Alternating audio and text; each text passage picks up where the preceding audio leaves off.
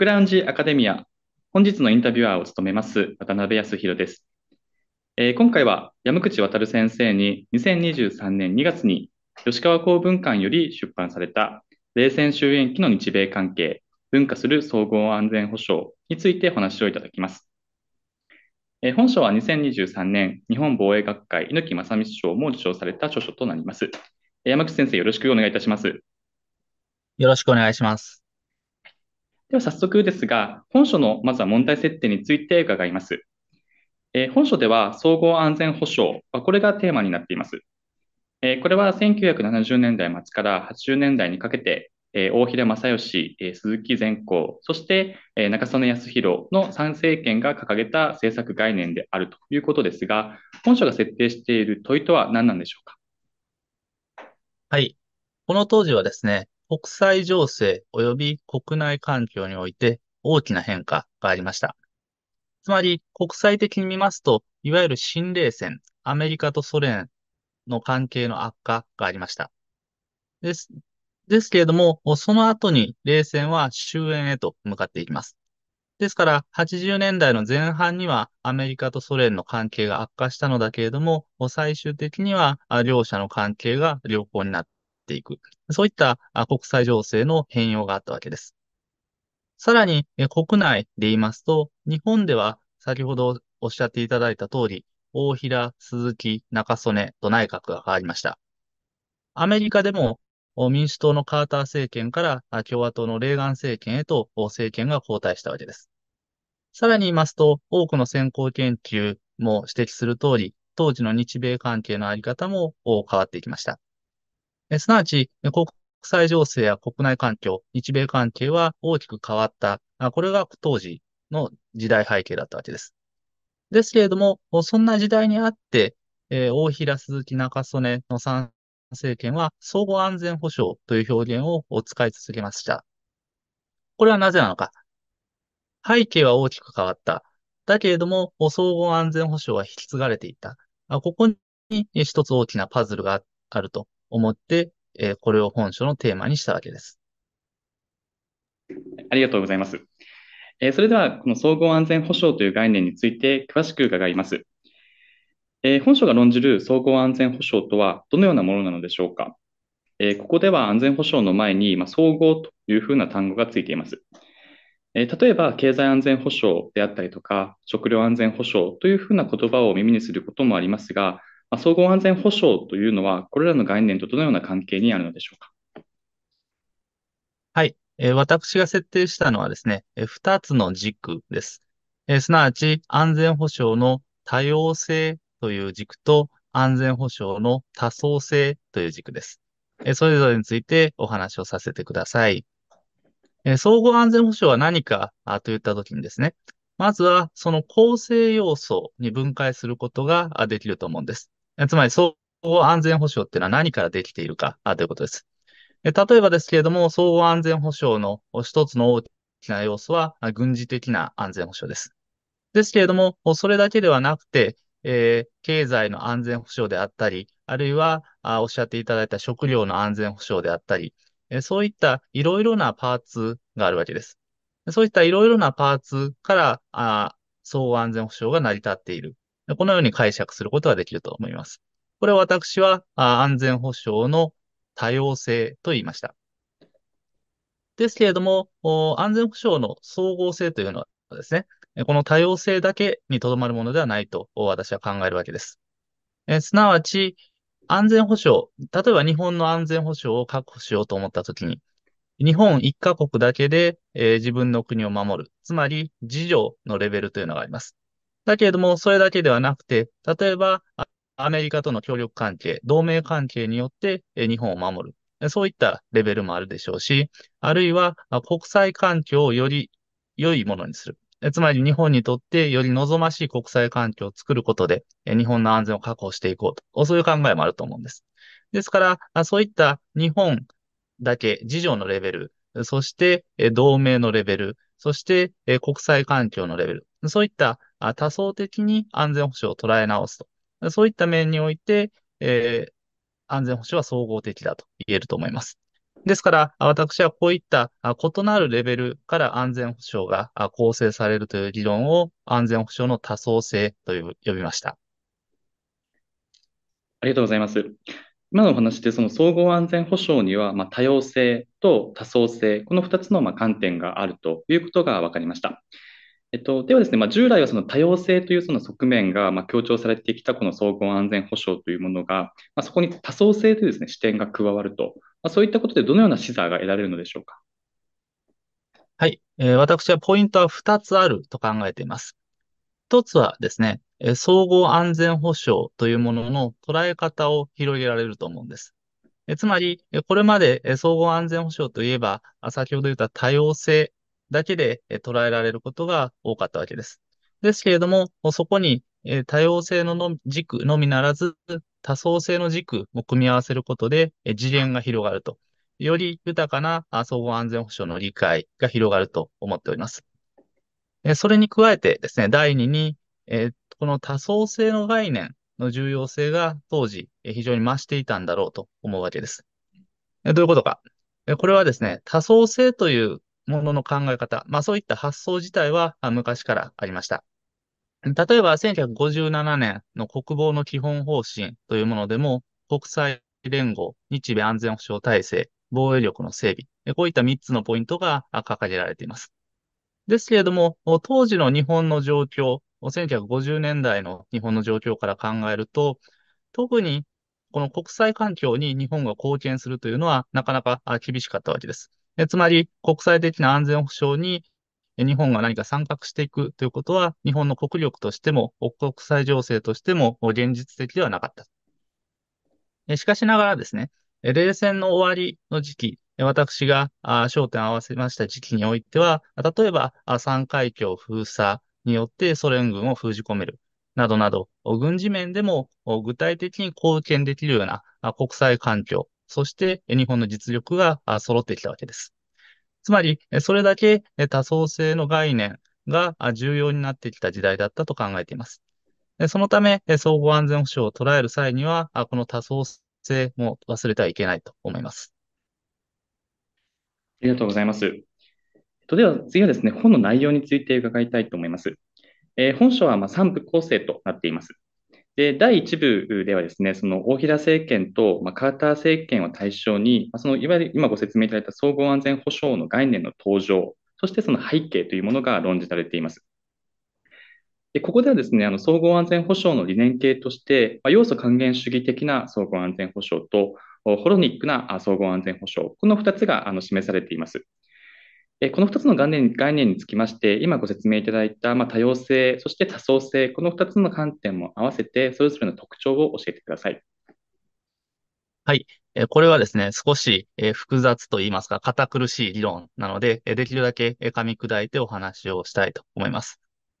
まずですね、総合安全保障は何かといったときには、先ほど申しましたように、安全保障の多様性という観点から考えることができます。つまり、総合安全保障は軍事的な安全保障や経済的な安全保障、あるいは食料の安全保障などバラバラのものに分解できると。そういう発想です。これは例えばですね、えー、何でもいいんですけれども、パソコンとは何かと考えたときに、そのパソコンを分解して、え中にいろいろな部品があるなと、そういうふうに理解していく。まあそういったのと全く同じなわけですね。で、こういったものは、いわゆる近代の科学が基づいた要素還元主義的な発想であると。そのように本書では定義をいたしました。で、実際にですね、例えばですけれども、軍事的な安全保障は当時の防衛庁が担っていきましたし、あるいは経済的な安全保障は当時の通産省が中心になっていきました。でこのようにバラバラの要素に基づいて、それぞれの省庁が安全保障を追求していった。そういった時代だったわけです。でこれはですね、えー、行政事務の分担管理という言い方をするんですけれども、それぞれの専門性の高分野において、各省庁が事務を分担していく。そういったことは非常に必然でもあるでしょうし、あるいは効率的だと思うんです。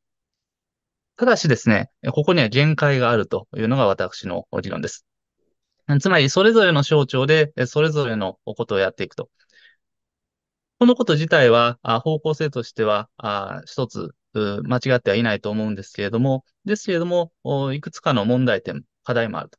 と。例えば、政策というのを大きく変えることはなかなか難しいわけです。官僚機構がそれまでの政策の延長として、各政策を実施する以上は大きな転換は難しいと。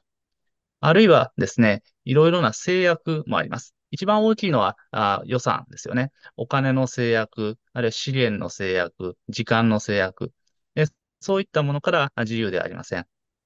つまり、いろいろな安全保障、すべてやればいいんですけれども、すべてのことをやることはどうしても限界があると。そうなってくると、どうしても優先順位をつけざるを得なくなってくる。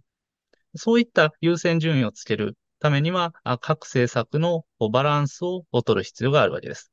えつまり、省庁ごとに、えー、みんな自由勝手にやっていけばいいというものではなくて、省庁横断的に全体を指令、全体の司令塔となるような、ああ組織なり、えー、人物が必要となってくるわけです。で、このことはですね、レベルの多層性という面でも同じなんです。えつまり、いろいろな層があると。安全保障においては、自国を守るレベルから、日米同盟のレベルから、国際環境のレベルと、いろんな層があるわけですが、この層というのも、やはり、矛盾をする場合があります。バランスを取る必要があります。例えばですけれども、自分の国を自分で守る、そういった自衛に力を入れようと。あるいは、日本とアメリカとの協力関係、同盟のレベルを強化しようと。そういったことを追求していくと、それがもし過剰になってしまえば、それは他の国に脅威を感じさせます。で、そうなってくると、国際環境のレベルを損なってしまいます。あるいは、あ日本があ自分だけで日本という国を守るんだということを力強く言い続けますと、じゃあ同盟はいらないのかという話になりかねません。ですから、この自助のレベルと同盟のレベルも矛盾することが理論上はあり得るわけです。ですから、こういった各レベルにおいて、それぞれ、えー、やっていけばいいというものではなくて、それぞれの関係性を見なければならない。それが多層性の関係性を見るということです。えつまりですね、えー、話が長くなって恐縮なのですけれども、えそれぞれの要素をいろいろ見ると。そういった要素還元主義という理念系が一つあるのですが、あそれだけでは十分ではなくて、各要素の関係性を見ると。えそれぞれのバランスをとっていく。そういった安全保障感というのも必要なのではないか。でそれを私はあホロニックな総合安全保障論と定義をいたしました。はい、ありがとうございます。まさにその概念の多層性というところに今観点を置いたときに、このホロニックというふうな概念がこう導き出されるというところで今理解をいたしました。では、第2部の方について伺います。第2部ではですね、あの鈴木政権と、まあ、カーター・レーガンの政権期を対象に、まあ、その総合安全保障という概念が日本においてはまあ制度化し、そして米国、まあ、ここではレーガン政権ですが、レーガン政権においてまあそれが受容されていったまあ過程というものがあの示されているかと思います。で、ここではですね、今まさにご説明いただいた要素還元主義的、まあ、日本においては要素還元主義的な総合安全保障の概念。一方で、米国の方においては、まあ、ホロニックなまあ総合安全保障の理解のもと、まあ、特にその競技の安全保障、まあ、ここではその日本の防衛力の増加をめぐって、まあ、日本とアメリカの間でまあ認識の齟齬があったということがまあ指摘されているかと思います。でその日本が、まあ、鈴木はですね、その米国の期待に応える、まあ、防衛力の強化は不可能であるということで、まあ、経済援助を中心とした、まあ、抗議の安全保障から、まあ、あの総合安全保障論を押し出すというところをするなする一方で、まあ、カーター政権やレーガン政権というものは、そのような日本の動きに対してどのようにまあ対応し、そして、まあ、その総合安全保障という概念を受容していたのでしょうか。はい、えー、おっしゃっていただいた通り、えー、鈴木政権はですね、えー、総合安全保障論を日米関係で非常に強調したわけです。この鈴木の総合安全保障論の一つの軸となっていたのが経済援助でした。で、それに対して、カーター政権は、この経済援助の意義は認めました。ですけれども、それだけではなくて、防衛力の整備もやってほしい。あるいは、シーレーン防衛についても力を入れてほしい。そういったことを言ってくるわけです。これはなぜかと言いますと、そういったところに日本が力を入れることで、アメリカは東アジアのことはちょっと力をを抜いて、え中東の方に力を入れることができるとしたからです。つまり、当時はソ連のアフガン侵攻などがありまして、中東が非常に緊張した時代でした。ですから、東アジアのことをある程度日本に任せて、アメリカは中東に力を注ごうとしたわけです。ですけれども、こういったカーター政権の考え方というのは、あカーター政権の中ではコンセンサスが形成されていなかったように私は考えています。えどういうことか。えつまり、え総合安全保障というのは大事だよねということはカーター政権は口では言ってくれるんだけれども、じゃあ、この総合安全保障っていうのは一体何なんだというと、カーター政権の中では意見の一致がなかったのではないかと考えています。それに対してですね、レーガン政権はですね、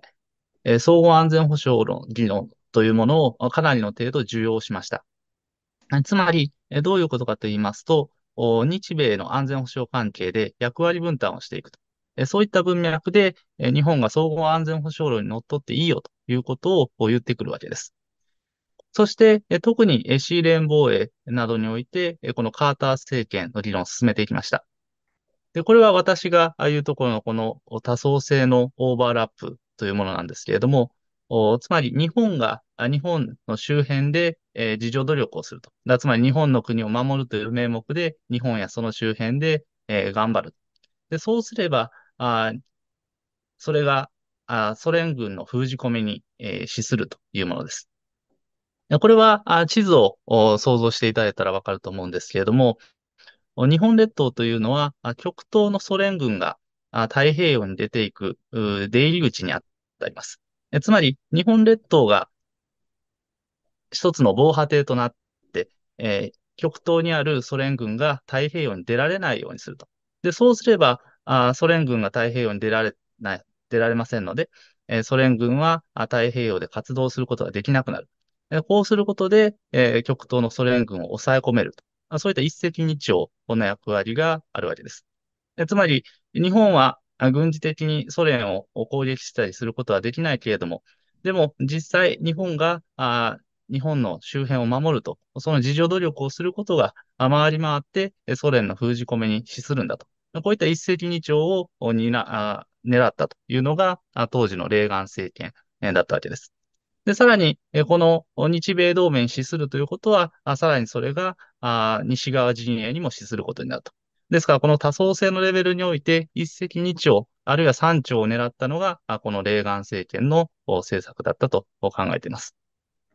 で、このことはですね、一定程度鈴木の理論とも気を一にしていたわけです。だけれども、どうしても鈴木の場合は、競技の安全保障というものを重視はしなかった。ですので、そこでレーガン政権との一定の齟齬、食い違いというのも見出せるのではないかと考えています。ありがとうございます。では、その後第3部にあの移ります。え第3部ではですね、まさにその鈴木政権の後、中曽根政権がですね、日米同盟強化の目的で、ま対米の協調姿勢を取り、まその結果として日本はホロニックな、ま総合安全保障論というものをま受容していったということが示されているかと思います。そしてその中曽根政権の後、竹下政権においては、まあ、その総合安全保障という言葉が体系的に語られることはなくなったものの、まあ、その中で実践されている日本の外交政策というものが、まあ、いわゆるホロニックな総合安全保障論そのものであったということが指摘されているかと思います。でこの点につきまして、まあ、ホロニックな総合安全保障論というこのような考え方というのは、まあ、参政権を経て、まあ、竹下政権に移行し、その後の日本の外交、またはその日本とアメリカの日米同盟であるとか日米関係の中にこう埋め込まれていったというふうな形で理解してもよろしいのでしょうか。はい、え、私はそうだと考えています。え、こういったあ、おっしゃっていただいた総合安全保障の基本的な枠組みはですね、その後も定着していったのではないかと考えています。例えば、レベルの多層性という概念に関しては、防衛計画の対抗であったり、あるいは政府の各審議会などで投資をされていきました。さらに、日本の安全保障の指針となっている国家安全保障戦略でも同様であると考えています。えつまり、えそこでは多層的なレベルが議論されるだけではなくて、え多様的な、多様な要素にも言及をされ、さらにはそのバランスを取ろうとされているわけです。ですから、これは総合安全保障という言葉自体は使っていませんけれども、私が言うところのホロニックな総合安全保障化。多層性、そして多様性両方において柔軟にバランスを取ろうとする。そういった安全保障感が今日にもあると考えています。で、こういったことはですね、一つ制度的な背景もあると思うんです。それは何かと言いますと、一つは2001年に実現をした中央省庁の再編です。これは政治的な決断を可能とする仕組みを作ろうとしたものですね。さらに、2013年に設置された国家国家安全保障会議 NSC というものは、いろいろな安全保障の課題を省庁横断的に検討しようとしたものであると。ですから、こういった制度的な背景もあって、今日では、総合安全保障の枠組みというのが、より実現しやすい環境が整っていると、そのように考えています。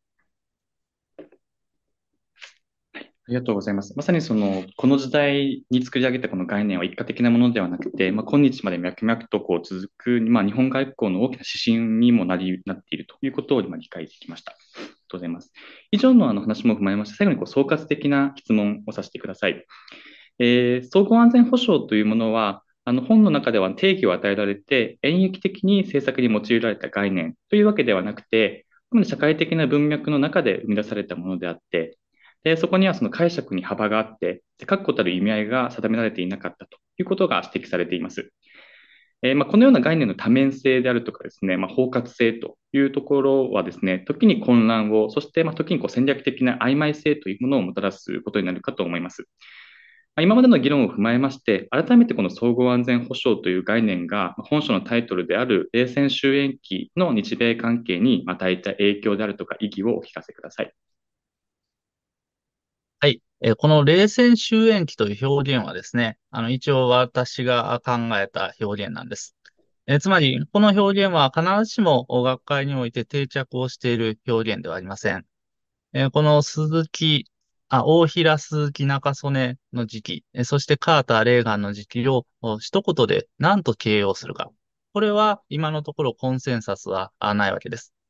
この時代はですね、1980年代の前半であれば、しばしば新冷戦の時代と呼ばれます。あるいは、1980年代の後半であれば、新デタントの時代と言われることもあります。つまり、それぞれいろいろな特徴があって、捉えらが、捉えがたい時代だというふうに思うんです。で、これはなぜかというと、一つには異なる方向性が当時併存してたからだと思うんです。どういうことかと言いますと、東西間の相互依存が進んで、緊張が緩和されていくような側面と、いや、そう、東西間が対立をして、権力政治的な側面が強く出ていると。そういった二面性を持ったのが、この当時だったのではないかと。つまり、アメリカとソ連が対立をしていると、あるいは強調していると、そういった綺麗に分けられない、一言では語れない時代だと、そういうふうに思うわけです。そうした中で、この総合安全保障という表現は、包括的にこの時代を捉えられる言葉だと私は考えています。つまり、それぞれの政権が、この総合安全保障を掲げたということに加えまして、この総合という表現がつくことで、安全保障という言葉が一定の市民権を得るようになっていった、そういった時代だったわけです。かつてでしたら、安全保障というと、どうしてもかなりバイアスのかかった見方が強かった。まあ、これは東西間のイデオロギー論争を背景としていると思うんですけれども、そういった時代もあったわけです。ですけれども、この総合という表現をつけつつも、安全保障というものが一定の市民権を日本社会で得ていくと。そういった時代が、この当時だったと思っています。ただし、そこにはもちろん限界もありました。こういった言葉で語れるというものは、どうしても議論のスタート地点に過ぎないわけです。では、そこからいかにして次のことを考えていくのか。その主題というものは、今日の我々にも残されているのではないかと考えています。ありがとうございます。その複雑な二面的な時代背景だからこそ、この総合安全保障という概念の特徴がこう出てくるし、そこが有用されたということで理解いたしました。え、最後に、え、最後の質問となります。え、ちょっと今回、次はですね、趣旨を変えて研究の手法というところについて伺います。え、本書ではその分析にあたって、日米双方の外交資料を用いて、あの実証的な議論というものを展開されているかと思います。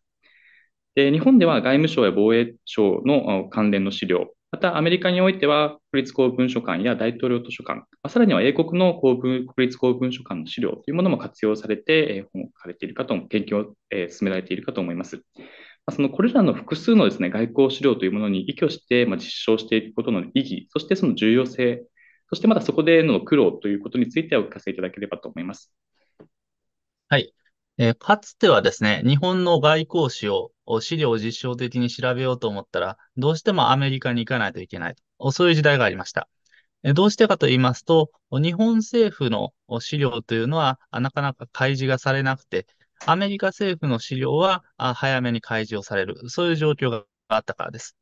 ですけれども、近年になると状況はかなり変わってきています。例えば、日本でもいわゆる情報公開法が整備されましたし、あるいは公文書管理法のようなものもできました。このように日本でも資料公開の機運というのはかなり高まってきています。特に外務省はそうしたことに前向きでして、かなりの程度機密機密解除文書が公開されるようになっています。その結果ですね、この日本の資料とアメリカの資料、両方を比較することができるようになったわけですね。ですから、例えばですが、日本とアメリカの首脳会談というものを例にとりますと、まあ、同じ会議なわけです。日本の首相とアメリカの大統領が話すという同じ、え、会議なんですけれども、これに対して日本側とアメリカ側、双方が記録を残しているわけです。ですから、この2つの記録をお互いに比較することが今日ではできるようになりました。で、これはですね、冷戦史の大家であるマーク・トラクテンバーグという人があおっしゃっていることなんですけれども、複数のアーカイブ、資料館で調査をすれば、こうした同じ会談についての複数の記録を手に入れることができると。で、これを比較すれば、あそこにある記述の信頼性であるだとか、あるいは資料の信頼性ということも分かっていくと。このようにして、え、この外交史研究というのの幅が広がっていったのが今日だと思います。ただし、ここには注意も必要だと思います。というのもですね、資料を簡単に、比較的簡単に手に入れるようになったわけです。ですから、ただ資料をいっぱい集めたというだけでは評価されないように、今日ではなってきています。これはとある研究者の受け売りなんですけれども、材料が増えてくれば、いかに料理をするかという腕が問われるようになるわけです。これは非常に難しいけれども、やりがいのあることではないかなと思います。ありがとうございます。まさにまあ私もまあ大学院生として歴史、日米関係も含めて歴史を勉強しているところですが、その中でこう非常に重要な示唆というのを今のコメントの中からいただいた気がします。ありがとうございました。ありがとうございました。以上であのインタビューを終わりたいと思います。山口先生、お時間をいただきまして誠にありがとうございました。どうもご清聴ありがとうございました。